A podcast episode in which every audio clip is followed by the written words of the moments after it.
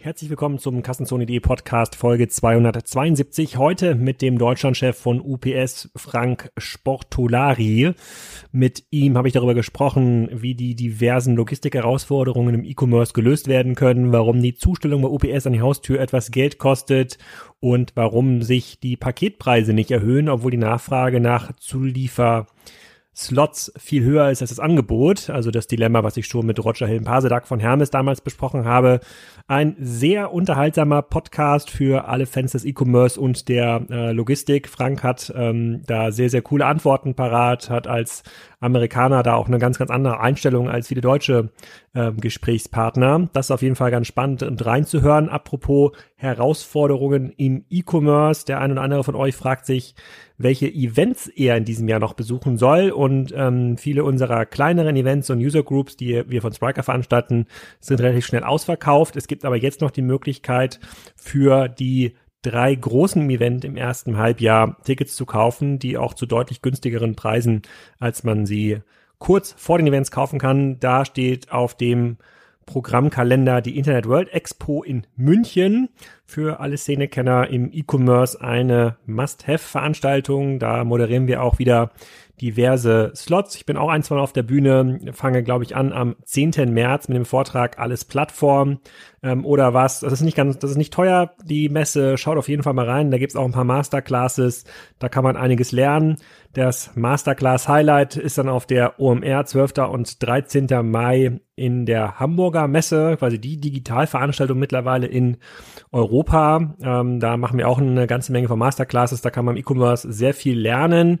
Da ist natürlich auch viel rund um das Thema Marketing geboten. Man muss gar nicht das ähm, Festival-Ticket kaufen. Es reicht das Expo-Ticket für ein paar Euro. Da kann man schon sich für die meisten Masterclasses bewerben. Also man kann da auch viel, viel lernen, viel mitnehmen. Kann ich jedem empfehlen. Und das Highlight im ersten Halbjahr ist natürlich die K5-Konferenz in Berlin, 26. und 27. Mai im Estrell. Also alle, die die Kassenzonen-Themen nochmal vor Ort diskutieren wollen, äh, auf der großen Bühne moderiert von Jochen Krisch, auf der kleinen Bühne moderiert von mir.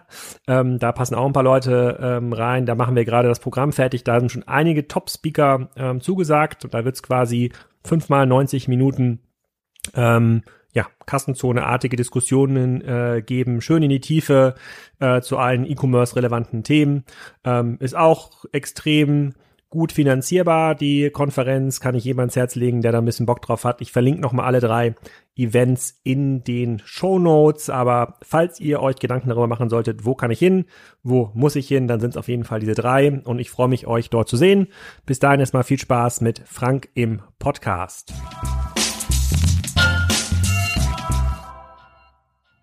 Frank, willkommen zum Kassenzone-Podcast. Äh, heute aus der UPS zentrale Nähe von Düsseldorf. Sag doch mal ganz kurz, wer du bist und was du machst. Ja, also erstmal danke, Alex. Ich freue mich, äh, äh den Podcast mitzumachen heute. Ich bin Frank Sportolari, Chef von UPS Deutschland. Wie man jetzt schon wahrscheinlich gehört hat, bin ich kein gebürtiger Deutscher. Ich habe ein Interessanter Background finde ich. Ich bin gebürtiger Amerikaner, komme aus Chicago. Mein Vater war Italiener. Äh, nach dem Studium 1980 dachte ich, ich schaue mir die Welt ein bisschen an und kam kurz, dachte ich, kurz nach Deutschland. Das ist jetzt 40 Jahre her. Ich habe seitdem nie wieder in den USA gewohnt, immer hier in Europa. Dieses Jahr bin ich 34 Jahre bei UPS dabei. Das ist sehr typisch. Wir machen unsere Karriere innerhalb der Firma. Und dank UPS habe ich gelebt in Belgien, Spanien, Italien und Deutschland. Für UPS bin ich deutscher Mitarbeiter, weil ich hier 1986 in München angefangen habe. Kannst du ein bisschen äh, uns ein paar Kerndaten zu UPS geben, global und auch spezifisch auf den deutschen Markt, damit wir wissen, wie viele Pakete hier eigentlich jeden Tag äh, äh gehandelt werden? Ich glaube, das Logo, die Autos, die Frachtflugzeuge hat jeder schon mal gesehen, aber damit wir so ein paar Daten haben. Ja, natürlich. Also UPS gibt es seit 1907. Äh, wir sind weltgrößte Logistikdienstleister. Wir haben inzwischen fast 500.000 Mitarbeiter weltweit. Äh, natürlich sind die meisten davon immer noch in unserer Home Market USA, äh, auch hier in Deutschland inzwischen, aber sind wir seit äh, 1976, das sind 44 Jahren. Wir haben hier um die 20.000 Mitarbeiter. Deutschland ist für uns nach USA zweitgrößter Markt. Und deshalb natürlich für uns sehr wichtig. Wir haben, wie Sie, wie du sagtest schon, äh, eine eigene Airline, schicken über 100.000 Fahrzeuge los täglich und wir stellen weltweit über 30 Millionen Sendungen am Tag zu. Und dann natürlich in der Vorweihnachtszeit ist es sogar erheblich mehr. Ist der Großteil des Geschäfts in Deutschland ein B2C-Geschäft, was also an der Haustür endet, oder da gibt es viel Intralogistik, bei der ihr dann Ware von Unternehmen A zu Unternehmen B fahrt?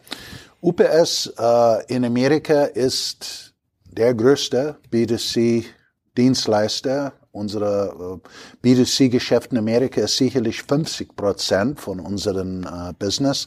Hier in Deutschland dagegen und in Europa im Allgemeinen ähm, haben wir äh, ein bisschen andere Strategy gehabt. Wir haben nicht versucht, der größte Carrier auf den jeweils Domestic Markt zu sein. Mhm.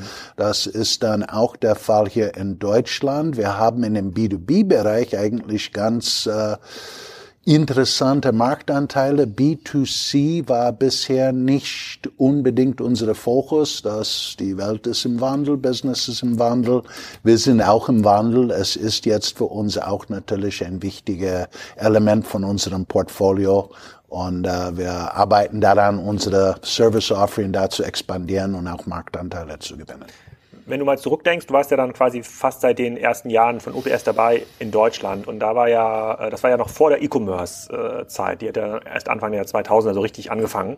Was war denn das, ähm, was war denn der USP, den UPS sich ausgemalt hat, zu sagen, komm, wir gehen jetzt in den deutschen Markt und bieten unsere Logistikdienstleistungen hier auch an. Was konntet ihr besser aus der Insicht als andere? Wo habt ihr die Opportunity gesehen? Das ist auch wichtig, einmal zu verstehen, um ja. die Herausforderungen heute damit zu ja. spiegeln. Wenn ich einen Schritt zurück machen darf, und ja. zwar weit zurück, Interessanterweise, als UPS gegründet wurde, waren wir 100% B2C. Unsere äh, Gründer, es fing erst als Botendienst an, aber als wir anfingen mit Paketen, war es so, dass wir B2C-Pakete für die großen Warenhäuser in Seattle ausgetragen haben und dieses Modell war sehr erfolgreich und erst als man merkte, okay, eigentlich ist B2B von Umsatz und Wachstum damals wichtiger, satteln wir, sattelten wir um, so dass wir eine Weile eigentlich fast 100% B2B waren. Als wir nach Deutschland kamen 1976, war das, weil man eine Marktlücke entdeckt hat. Wer lang genug äh, im Business dabei ist oder alt genug ist, kann sich daran erinnern, dass es in Deutschland eigentlich keinen Parceldienst überhaupt gab, dieser Art. Und wir dachten, mit unserem Fokus auf Qualität, Zuverlässigkeit und äh, äh Reach, wäre Deutschland äh, der in vielen Hinsichten natürlich den amerikanischen Markt ähnelt, ideal für uns. Und so war es. Wir hatten enorme Wachstumsraten. Eigentlich haben wir in Deutschland überhaupt dieses Konzept von Paketdienstleister äh, auf den Markt gebracht damals. Also damals gab es noch, also Hermes gab es da glaube ich sowieso noch nicht, aber äh, der L hat auch gar nicht so viel Heimzustellungen gemacht. Da musste man es war die Post und man ja. musste, es war nicht so, dass sie von Geschäft zu Geschäft führen und Pakete abgeholt haben in einem System, so wie wir das heute kennen. DPD kam auf den Markt äh, ziemlich zur gleichen Zeit mhm. und das war eigentlich für Deutschland Startschuss zu einem äh, zu einer Entwicklung, die heute nicht nur andauert, sondern Fahrt aufnimmt. Mhm. Und äh, okay, verstehe ich. Und wenn, wenn du jetzt heute auf diesen Markt guckst, jetzt gibt's ja äh, auf einmal liefern irgendwie Händler selber aus, äh, bauen sich um Lieferfahrzeuge, es gibt äh, Dinge in der Möbellogistik, ähm, besonders getrieben natürlich durch den E-Commerce, ähm, der immer diesen Heimlieferanteil weiter ähm, erhöht.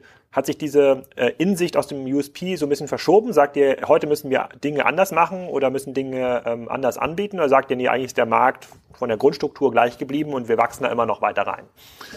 Es ist nicht so, dass B2B irgendwie weg ist, nur weil es jetzt auch B2C gibt. Mhm. Und äh, natürlich redet man oft und äh, intensiv über the last mile, aber das ist nur ein Teil von dem, was wir als Dienstleister tun. Wir haben ein globales Netzwerk, wir sind in der Lage, wirklich Pakete, Sendungen, Fracht von jeder Punkt der Erde zu jedem anderen Punkt ziemlich äh, zu befördern mit äh, gleichbleibender Qualität.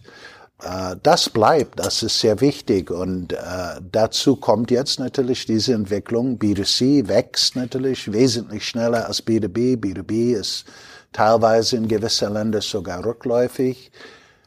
Und äh, da muss man sich anpassen. Es gibt auch die Tatsache, dass heutzutage ist man, äh, äh ich will nicht sagen, es ist nicht sicher, wer der Customer ist. Das, aber heutzutage sind es immer Shipper und auch Empfänger. Früher war das klar, jemand gibt uns Pakete, wir liefern die aus, das war unser Customer.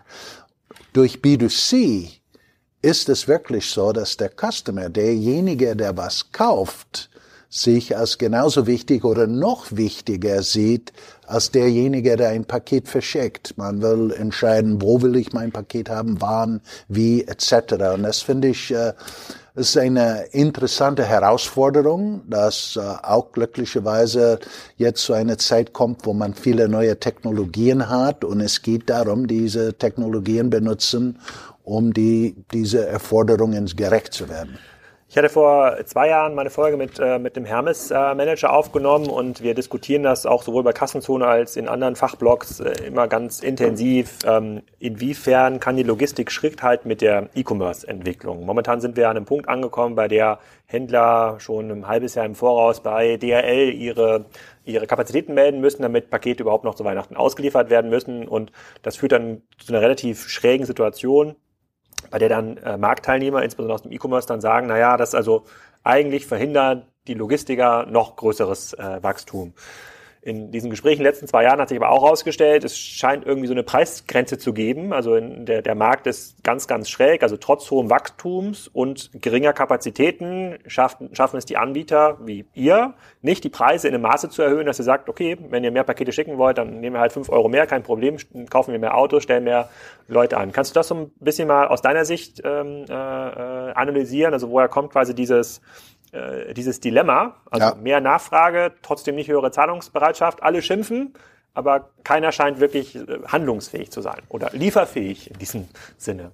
Ja, es liegt zum Teil an dem Modell äh, in sich. Es ist eigentlich interessant. Äh, wir sind in Düsseldorf, wenn es hier eine große Messe gibt, was passiert? Mhm. Baut man mehr Hotels? Nein die Preise gehen nach oben. Ich zahle 300 oder 400 Euro für ein Zimmer, das sonst 150 kostet. Von uns wird erwartet, in einem sehr kurzen Zeitraum bis zu eine doppelte Menge von Pakete zu prozessieren. Und das soll irgendwie passieren, ohne dass man anerkennt, dass das eine enorme Leistung ist. Na, ein Zusteller bei UPS wird ausgebildet, das dauert wirklich Wochen bis er den Standard hat, den wir uns unsere Kunden anbieten wollen. Und jetzt sollten wir Leute finden, die sechs Wochen lang diesen Standard einhalten und bringen. Wir mussten die ausbilden, wir mussten Fahrzeuge mieten, eventuell für sechs Wochen. Es ist ein für mich noch nicht gelöste Geschichte. Äh, und dazu kommt jetzt vor allem in Deutschland, weil es hier sehr viel Retouren gibt, weit mehr als in anderen Ländern, Früher war das so, am 24. ging man nach Hause, alle Pakete wurden ausgeliefert, man war erschöpft, aber freut sich dann auf Weihnachten. Das tut man immer noch, aber dann kommt man zurück und es gibt eine massive Welle von Retouren ab dem 2. Januar. Also die Strukturen, also die, die Ströme haben sich wirklich grundlegend gewandelt und ich bin mir nicht ganz sicher, äh, was da alles noch passieren muss, dass man das meistern kann. Ich meine, in anderen Industries ist es ganz normal, dass man Future Options kauft auf Kapazitäten und so weiter. Vielleicht kommt es dann auch so weit, äh, dass man das auch bei uns macht. Aber was behindert euch daran oder generell die Logistiker daran zu sagen, okay, du lieber Händler, du äh, äh willst jetzt die doppelte Menge äh, einbuchen äh, in das System, die Kapazitäten sind begrenzt, die doppelte Menge können wir nur durch extra Services, die bei euch ja auch Aufwand erzeugen, ähm, abbilden, dann kostet dich jetzt ein Paket nicht mehr drei Euro, sondern es kostet dich jetzt ähm, sieben Euro. Entscheide du, ob du das selber zahlst oder ob du das dem Kunden weiter. Ja. Äh, was, was hindert euch daran, das zu machen? Das ist für mich auch äh, äh, typisch deutsch, wenn ich das so sagen darf. Man will für nichts bezahlen. Und äh, es gibt ein höllischer Wettbewerb auf dem Markt hier in Deutschland. Das kommt natürlich den Kunden zugute, weil man äh, natürlich versucht zu innovieren, neue Produkte und Dienstleistungen anzubringen, äh, Qualität hochzuhalten. Andererseits äh, äh, Shipping ist free, Returns sind umsonst, alles ist umsonst. Da gibt's einfach eine Mentalität äh, und der Markt, bin ich mir sicher, wir würden uns gerne freuen, wenn wir das machen könnten. Der Markt gibt es nicht her, wenigstens noch nicht, weil das wäre vielleicht die richtige Lösung. Sollte ich nicht äh, äh vor dem 15. Dezember meine Weihnachtsgeschenke bestellen können. Und wenn nicht, dann musste ich bereit sein, ein bisschen mehr zu bezahlen zum Beispiel. Okay, das heißt, in diesem konkreten Beispiele würde der Händler sagen, äh, Frank, du spinnst ja, ich zahle auf keinen Fall sieben Euro mehr, dann äh, gehe ich jetzt auch nochmal zu ich DPD, den nächsten äh, an. Ja. Und der irgendjemand sagt dann, komm, gib mir deine Ware, dann habe ich muss ich zwar schauen, wie ich die äh, an den Kunden kriege, mein Problem, aber diese Art von Preiswettbewerb sorgt dafür, dass die Preise in Summe nicht steigen können. Bis ja. einer pleite ist, muss ja irgendwo ja, muss genau, sein. Genau, genau. Mhm, okay. Und dann, äh, dann würde ich das zweite Dilemma, das wir schon angesprochen, auch nochmal hinterher schieben, und zwar das Retourendilemma. Ähm, aus einer, aus einer rein makroökonomischen Sicht ist ja so, äh, dass äh, sozusagen die Autos ja sowieso in beide Richtungen überfahren. Also man fährt irgendwie zum Kunden, liefert ein Paket aus und ja. sammelt dann irgendwie was ein. Ähm, eigentlich dürften noch Retouren in der Logistik, äh, jetzt was rein die sozusagen Transport angeht, ja gar nicht so ein hoher Mehraufwand sein, weil gehen wir davon aus, äh, zu Weihnachten 50.000 Fernseher werden ausgeliefert, an die Endkunden 10.000 gehen zurück. Also die Autos fahren ja mit der Retoure sozusagen dann drin zurück. Die müssen ja nicht extra dahin kommen, weil sie sowieso permanent unterwegs äh, äh, ähm, sind. Stimmt das? Also gibt es tatsächlich diese, äh, äh, sagen diese Extrakosten der äh, der Retoure? Klar, das Handling, das muss irgendwie ausgepackt und eingepackt werden. Ähm, das muss aber in der Regel ja der Händler äh, äh, organisieren und nicht ihr. Die Kapazitäten vom Endkunden zurück zum Hub die sind doch ohnehin da, sonst würde das Auto doch zu leer zurückfahren. Ja, grob gesehen, ja. Also man freut sich natürlich, wenn man genauso Pakete ausliefert, wie man abholt. Mhm. Okay, und das ist klar.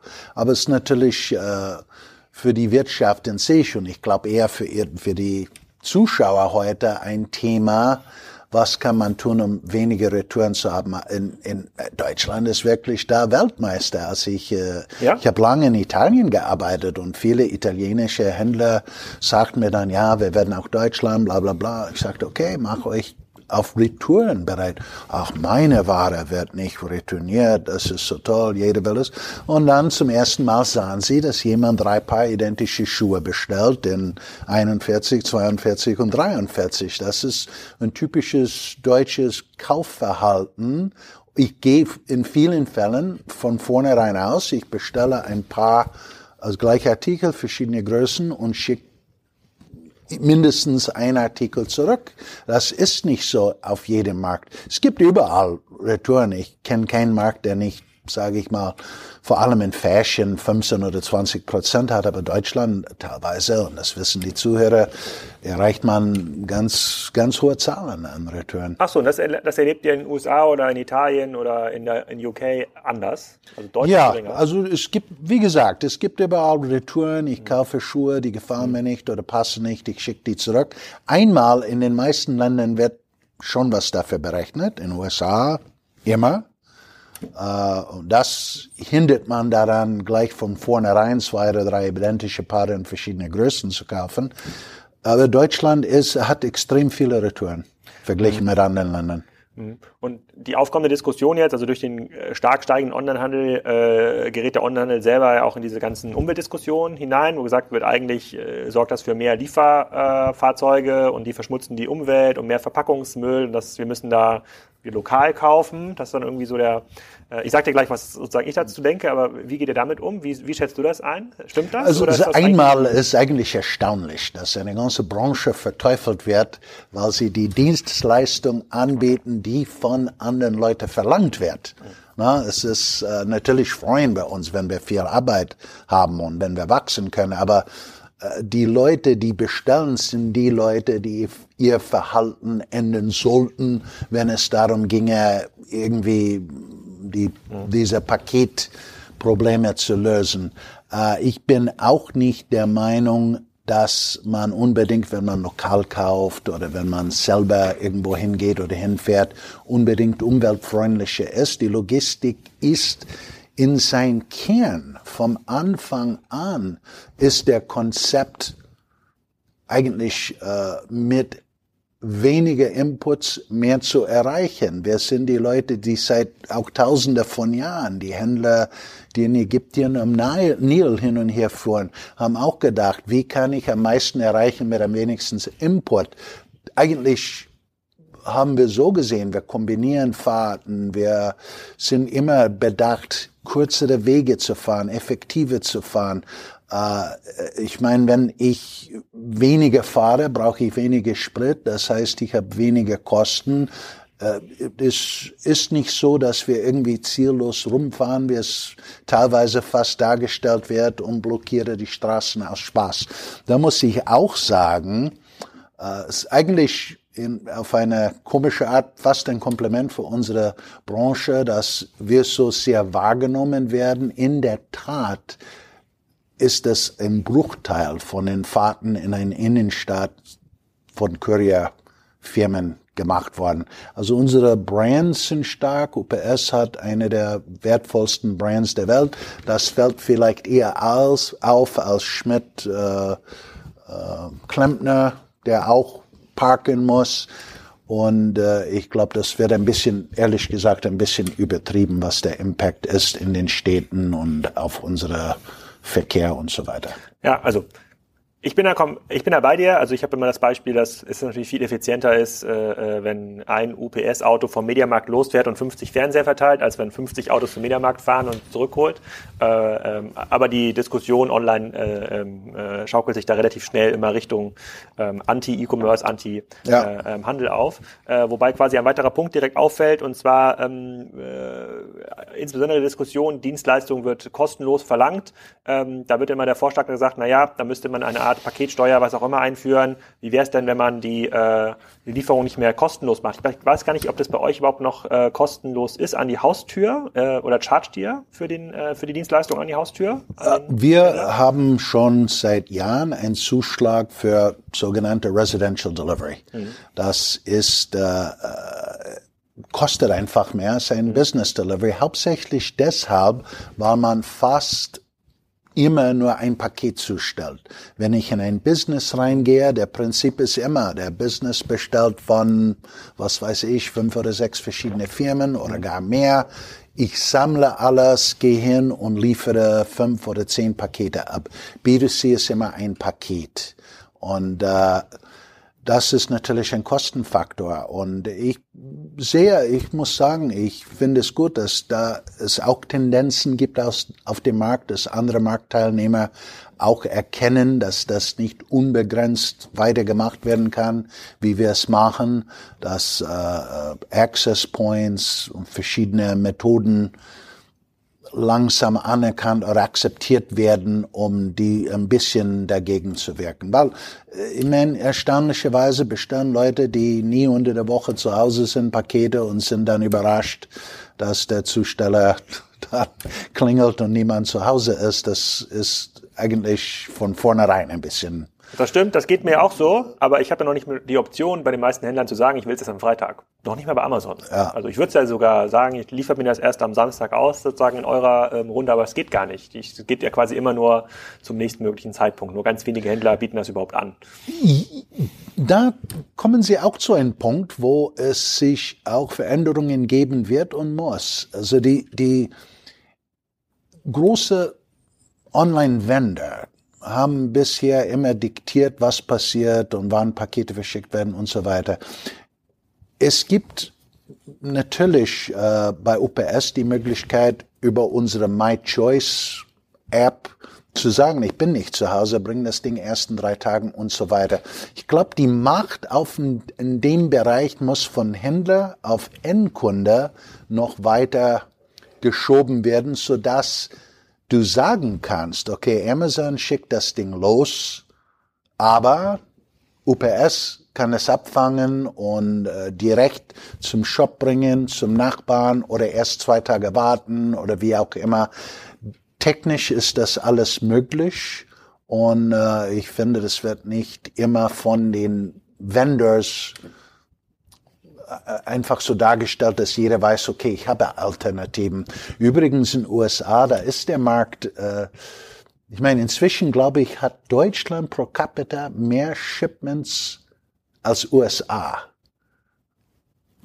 Und äh, USA hat immer noch, glaube ich, einen höheren Prozentsatz von Retail in B2C. Äh, Deutschland holt auch da auf, aber der Markt ist ein bisschen äh,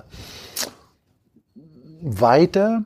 Da gibt es Dinge, wo wir sagen, okay, Alex bekommt ein Paket von X und das trifft morgen ein da kommt auch ein Paket für, für ihn von jemand anderen, das trifft übermorgen ein. Wir schicken X eine Meldung, wenn du einen Tag wartest mit dem Versand, kriegst du 40, 40 Cent Rabatt von uns, um einfach eine Zahl zu melden. Und das funktioniert, das wird angenommen, dann wissen wir, okay, Übermorgen haben wir zwei Pakete, das ist gut für uns, gut für die mhm. Umwelt, gut für alle. Da gibt es auch in den USA sehr äh, große Interesse ein Produkt, das sich SurePost nennt. Das heißt, man verschickt mit UPS. Wir machen alles, Network, Sortierung und liefern das bei der Post ein, der dann die letzte Meile macht. Okay? Und das wählt ein Shipper als Option und zahlt natürlich weniger dafür, als wenn UPS Door-to-Door -door macht. Auch hier erkennen unsere Systeme, ah, das sind zwei SurePost-Pakete, für Alex, die behalte ich und mache die selber, weil mit zwei ist es für mich interessanter, als die zwei in die Post zu geben. Das kann übrigens hier in Deutschland nicht gemacht werden, weil die Post auch eine der Global Competitor ist auf dem Markt. Also diese Option in Deutschland gibt es nicht. Ah, okay, aber das, das liegt nicht an der technischen Restriktion, sondern eher an so einer äh, marktstrategischen Überlegung.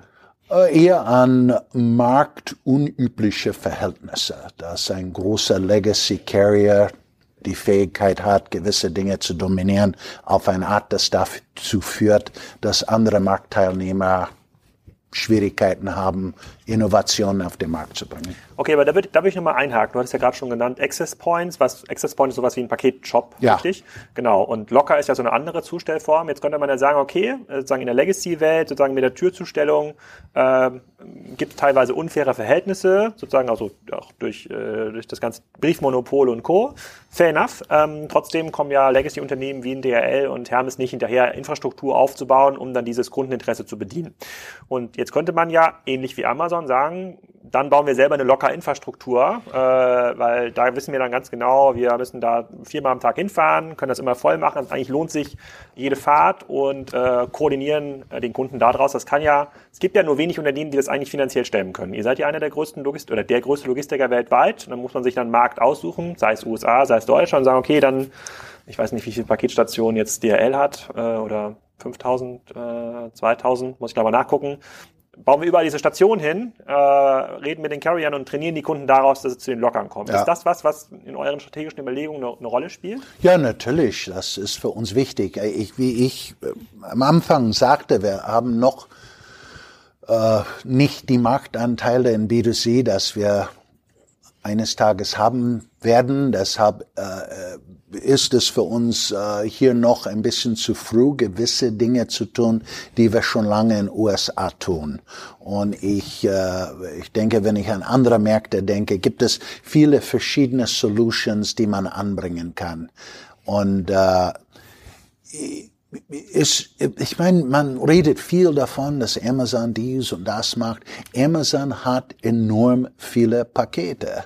Und ich halte das für einfach Common Sense, wenn man so groß wird in irgendeine Sparte, dass man gewisse Dinge dann in-house bringt. Ja. Und Amazon wächst sehr schnell. Äh, es ist für uns als Sektor sehr schwierig, richtig Geld zu verdienen mit B2C durch die Marktgegebenheiten. Und Amazon muss nicht daran denken, durch ihre Art, ihre Geschäfte zu organisieren. Wenn ich wirklich ein ganzes Fluss kontrolliere, kann ich dann anders agieren als Leute, die nur einen Teil davon machen. Es ist nicht so, dass Sie als Erste irgendwas dieser Art machen. Man denke an UPS Airlines. Am Anfang haben wir auch mit Carrier gearbeitet, bis wir gesehen haben, hey, wir haben so viele Pakete, wir können es selber machen, wir können es günstiger machen und wir können entscheiden, wann ein Flieger geht und wohin, statt uns auf einen externen Partner zu verlassen. Es ist nichts in sich nichts Neues. Wie viele Flugzeuge äh, kontrolliert UPS? Oh, aus dem Stegreif bin ich mir nicht ganz sicher. Ich glaube um die 500. Äh, aber also nur die Größenordnung ist ja. Ja, es ist eine der weltgrößten Airlines ah, okay. inzwischen. Und in den USA habt ihr, habt ihr solche Locker, solche Paketstationen? Wir haben Paketstationen, wir haben etwas, das heißt die UPS Store, das sind branded UPS Locations die bedacht sind eher für Small Business, aber dann natürlich auch sehr nützlich sind für B2C. Da kann ich hingehen als Small Business und äh, gewisse Arbeiten an diese Stores übertragen, auch Versandsarbeiten, die sind in der Lage, äh, hochwertige Drücke zu machen. Teilweise machen sie äh, Notary-Arbeiten, also die machen viele Dinge quasi in ein One-Stop-Setting wo man dann auch Pakete abgeben kann und abholen kann.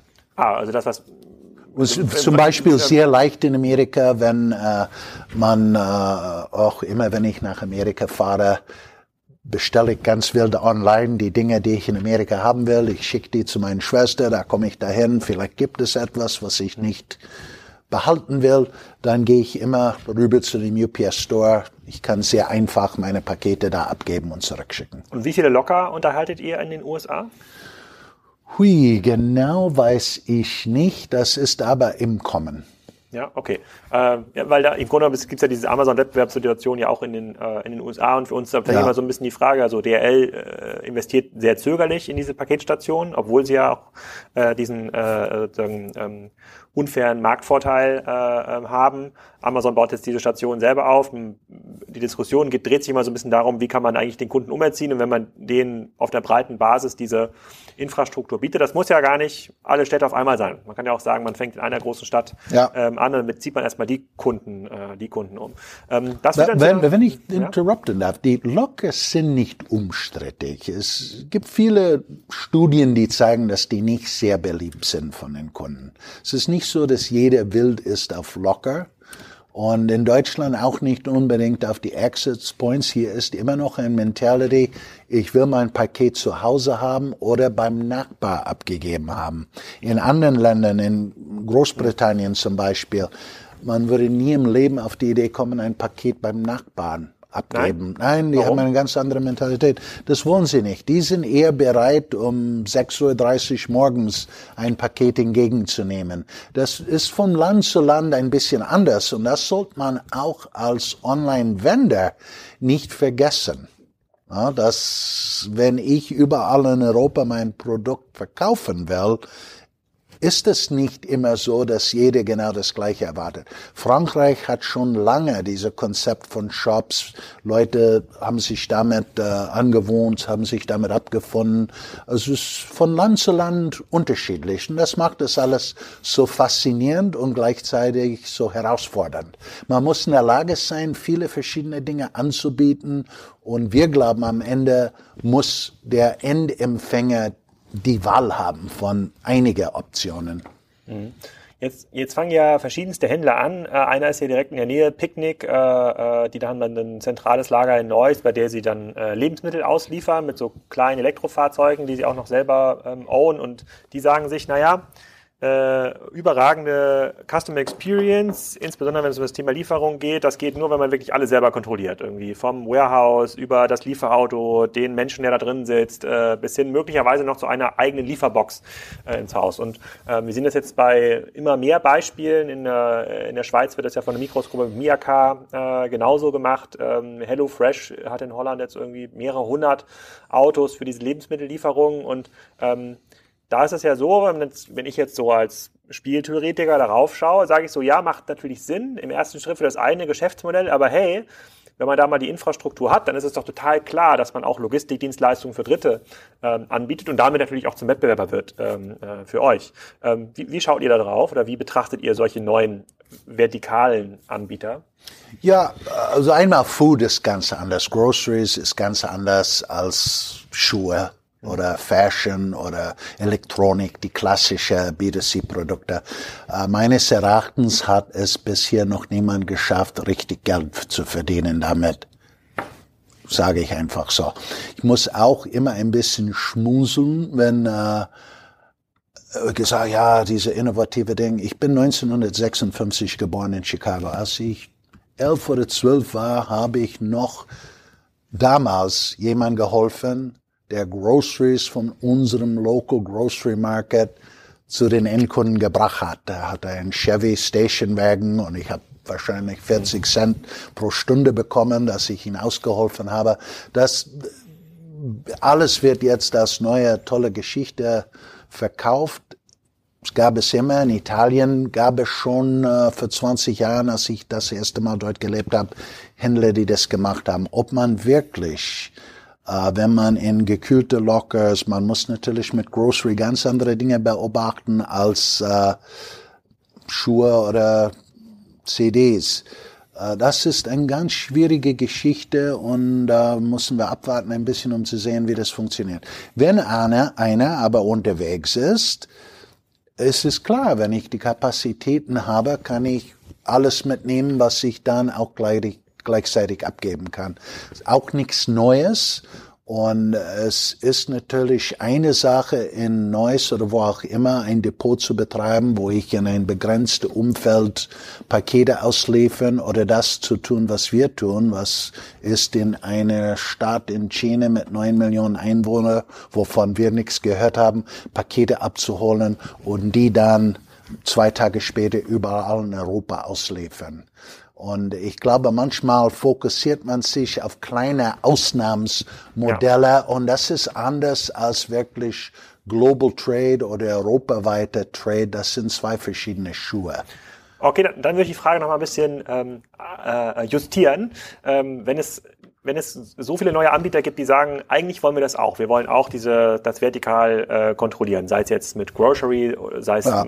kann auch was anderes sein, kann auch irgendwie Zweimann-Handling sein für Möbel.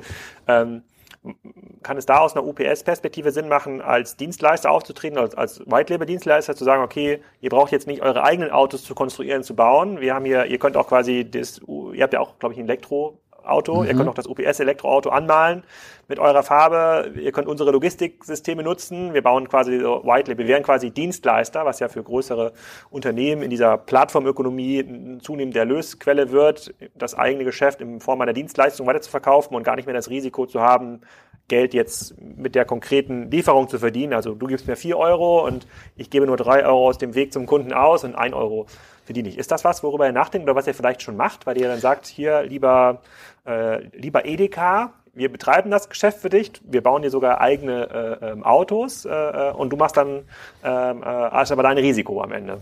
Also wir haben einige Modelle. Ich, wir experimentieren auf vielen Felder und in den USA gibt es verschiedene Dinge, die wir machen, um zu sehen, wie sowas funktionieren könnte. Aber unsere Core Business ist das, was wir täglich tun, von überall auf der Welt Pakete abzuholen und die irgendwo anders auf der Welt zuzustellen. Das ist äh, enorm komplex, viel Technology, sehr kapitalintensiv und dieses Modell funktioniert dann, wenn man wirklich mit unglaublicher Präzision die ganzen Netzwerke so kombiniert und koordiniert, dass es reibungslos funktioniert. Und ich glaube, äh, zum Teil wird das unterschätzt und äh, es gibt immer wieder diese Versuche, ein Böse online, wenn ich nach Hamburg fahre, nehme ich dein Paket mit zu dein Oma für drei Euro. Toll. Aber will Zalando seine Pakete so ausliefern? Das glaube ich nicht.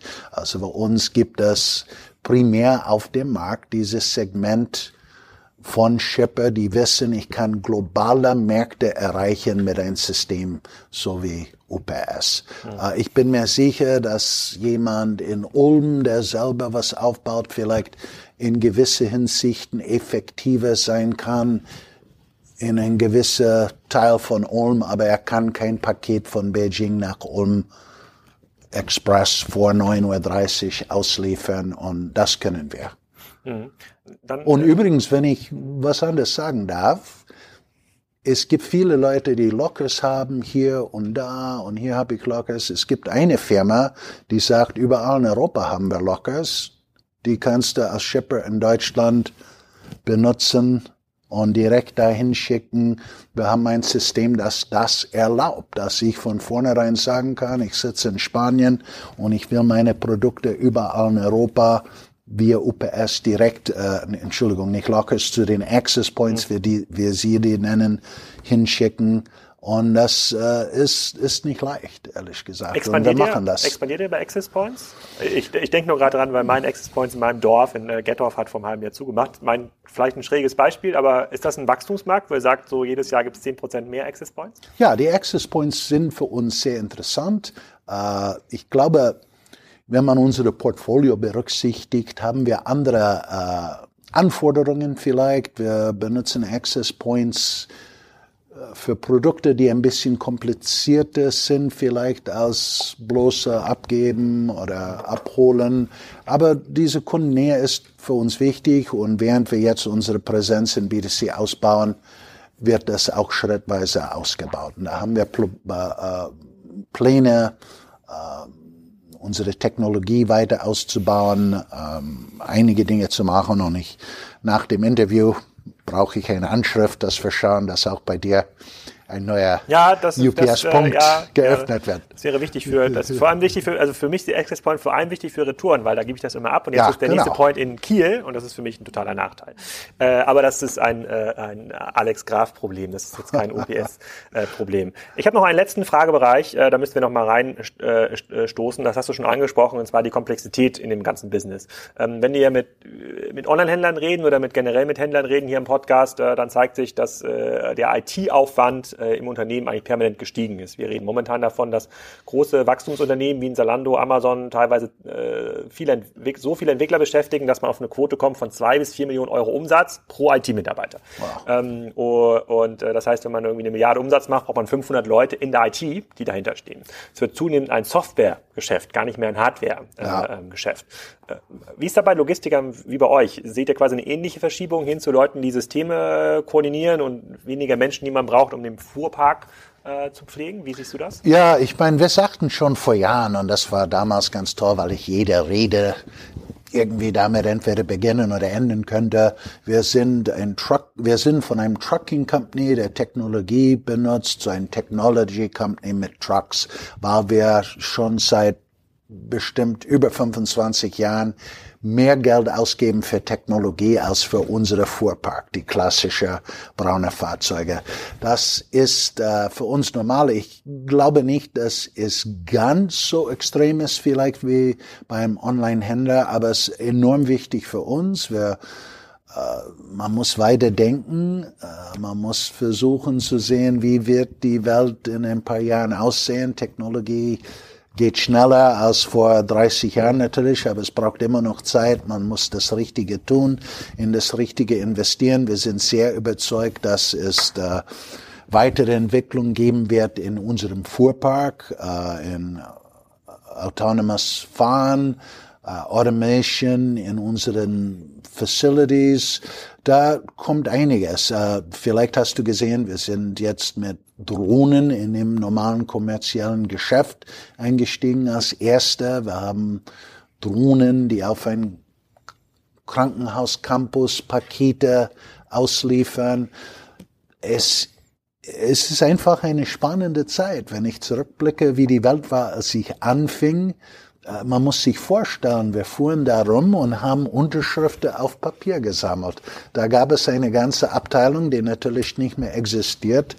Äh, riesige Ordner gestapelt, falls ich eine Unterschrift nachweisen musste. Ja. Und als UPS als erste mit dem elektronischen Unterschrift auf den Markt kommen wollte, das kannst du dir vorstellen mit unserer Mentalität hier in Deutschland alles ein bisschen als eher als Bedrohung, als Erleichterung zu sein. Jetzt ist es ganz normal, jeder unterschreibt. Also so wird es sein mit anderen Dingen, die heute ein bisschen fantasiemäßig aussehen. Ich bin mir sicher, in zehn Jahren, wenn wir überlegen, was in den jetzt, letzten zehn Jahren passiert ist, in zehn Jahren weiter sieht die Welt auch, glaube ich, nicht ganz anders aus, aber es wird einige Dinge geben, die heute vielleicht nicht einmal äh, von jemandem erdacht worden sind davon ist auszugehen, das glaube ich auch. Die, äh, die Technologien, die er entwickelt, sei es die äh, MyUPS-App oder äh, die Anwendung, um sich vielleicht mit einem anderen Carrier zu verbinden, um diese Paketströme, die du gerade genannt hast, ein bisschen besser zu koordinieren. Also nicht drei Autos an drei Tagen, sondern ein, Autos an, ein Auto mit drei Paketen an einem Tag. Ähm, wo wird das gebaut? Alles in den USA oder baut ihr das äh, überall auf der Welt, die Technologie? Also heute ist natürlich Technologie auch anders als früher, wo es Mainframe-Programmieren gab. Ich musste noch auf College COBOL lernen. Also das war eine andere Welt. Heutzutage wird Technologie natürlich äh, für eine Firma wie UPS müssen wir global denken. Es wird von Konzeption und Design natürlich relativ zentral gemacht, aber einiges, einiges passiert, indem man interessante Firmen findet, und Startups dann an sich bindet in irgendeiner Form, um Dinge reinzubringen, die vielleicht interessant sein könnte. Das heißt, wir äh, überall auf der Welt halten wir unsere Augen und Ohren offen und äh, beachten sehr genau, was auf dem Markt passiert und welche neue Ideen es gibt. Und es gibt auch einige Firmen hier in Deutschland, die wir, in die wir äh, investiert haben, um gewisse Technologien besser kennenzulernen. Item-Based zum Beispiel aus Berlin ist jetzt äh, äh hat UPS investiert und äh, nur um ein Beispiel zu nennen. Und dann vielleicht noch eine letzte Frage durch die ganze Dieseldiskussion und welche Autos dürfen in die Städte fahren. Ändert das eure Investitionsstrategie in Lieferfahrzeuge? Sagt ihr dann, jetzt müssen wir noch schneller auf äh, batteriebetriebene Fahrzeuge umstellen? Wir, wir, wir haben schon seit Jahren etwas, was wir unsere rollendes Labor nennen. Das sind über 100.000 Fahrzeuge, die täglich rausfahren. Uh, und übrigens, da sind wir ein bisschen anders als die meisten von unseren Mitbewerbern, die keine eigene Flotte betreiben. Wir wissen sehr genau, durch Telematics können wir genau sehen, wie ein Fahrzeug performt, mhm. was ist die optimale Auslastung, uh, auch aus Sicherheitsaspekte und so weiter. In unserer Flotte befinden sich viele verschiedene Arten von Antriebe, und äh, wir schauen uns gerne Dinge an. Ob am Ende die Welt dann ganz elektrisch wird, weiß man nicht. Äh, und äh, für uns ist es sehr interessant, verschiedene Modelle zu testen. Interessanterweise, natürlich am Anfang haben wir viel mit Fahrrädern gemacht in Seattle. Jetzt sind wir auch dabei, mehr und mehr Fahrräder einzusetzen. In den meisten Innenstädten ist es sehr wohl möglich, ganz ohne Autos. Für uns im Grunde genommen ist den Kilometer, den man nicht fährt, der allerbesten. Das ist am effektivsten Zero Emissions, das weiß man. Und wenn man in der Lage ist, dann in Innenstädte Mikrodepots zu benutzen und Leute dann zu Fuß oder mit Fahrrädern und Elektrofahrrädern rauszuschicken, das halte ich für eine sehr gute Lösung. Und übrigens, ich staune immer, wie schwierig es manchmal ist, Städte zu überzeugen, dass das etwas ist, was unterstützungswürdig ist. Wenn ich hier in Düsseldorf reinfahre, äh, eine Königsallee, warum musste ich da hinfahren mit meinem Auto? Da kommt man ganz gut hin mit der U-Bahn zum Beispiel. Da ist man nicht in der Lage, ein paar Plätze frei zu machen für Lieferfahrzeuge. Stattdessen beschwert man sich, dass sie irgendwas blockieren. Das ist eigentlich sogar ein bisschen schizophren. Und ich wäre dafür, wenn die ganze Zuhörer, die ganze Händler auch mit ihren lokalen Politiker reden und sagen, die Pakete müssen ausgeliefert werden. Und das von Leuten, die eigentlich Heldentaten fast äh, verbringen täglich. Und wir sollten ihr Leben nicht dadurch beschweren, dass wir sie das Leben schwieriger machen. Wir sollten versuchen, sie einen Weg zu bahnen, wo sie effektiver sein können. Das wäre gut für uns alle. Mhm. Okay, und dann die letzte Frage. Was ist das nächste große Ding in 2020, auf das du schon äh, schwitzen schaust, wo du sagst, so, wenn wir damit jetzt fertig sind, dann wird alles noch viel besser oder es wird richtig äh, ähm, spannend? Außer jetzt vielleicht ein neues Logo, das wäre jetzt nicht so spannend. Ach, nee, das, ich glaube nicht, dass das dieses Jahr kommt, aber ich glaube im Allgemeinen, ich bin auch äh, äh, hier in Deutschland Präsident des amerikanischen Handelskammers. Für uns, wenn es Turbulenzen gibt im Handel, natürlich sehen wir das. Mhm. Wir transportieren über drei Prozent des globalen äh, GDPs. Mhm.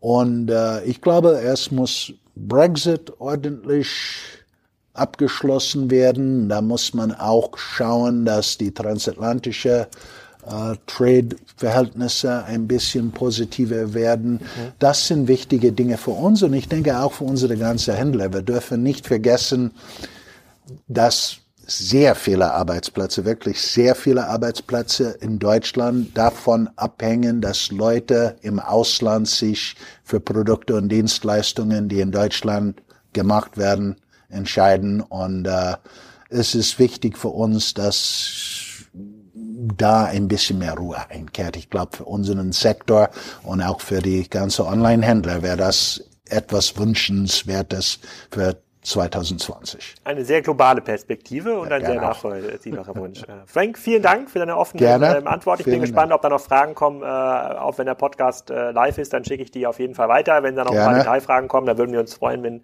ihr da noch darauf antworten äh, könnt. Und dann äh, viel Erfolg äh, mit der Lieferquote. 2020. Danke, vielen Dank. Danke. So, das war schon wieder mit Frank im Podcast. Ich hoffe, ihr einiges lernen könnt zum Thema Logistik. In den nächsten Folgen hören wir etwas zum Thema intelligente Mausen, Mause- und Rattenfallen. Wir hören den Vitra CEO und äh, Eugen Groß war auch zu Gast im Podcast, der aus dem Vorarlberger Land in Österreich da ein ganz spannendes Business aufgezogen hat ähm, und dabei hilft, ähm, ein großes, altes Verlagshaus zu transformieren mit einem sehr coolen Investitionsansatz. Ähm, Vielen Dank auch für die vielen iTunes-Bewertungen und für alle, die jetzt noch ein bisschen mehr Hörcontent suchen und wollen. Den empfehle ich natürlich nochmal einen Blick in den Wimlex Podcast, quasi Kassenzone auf Englisch mit internationalen Gästen. Da waren in den letzten beiden Wochen zu Gast unter anderem der Gründer von Askit, die haben schon ziemlich viel Bass erzeugt. Das ist ein Fashion-Label, was auf komplett nachhaltige Mode setzt, wirklich von der ersten Faser, die produziert wird, bis zum Vertrieb.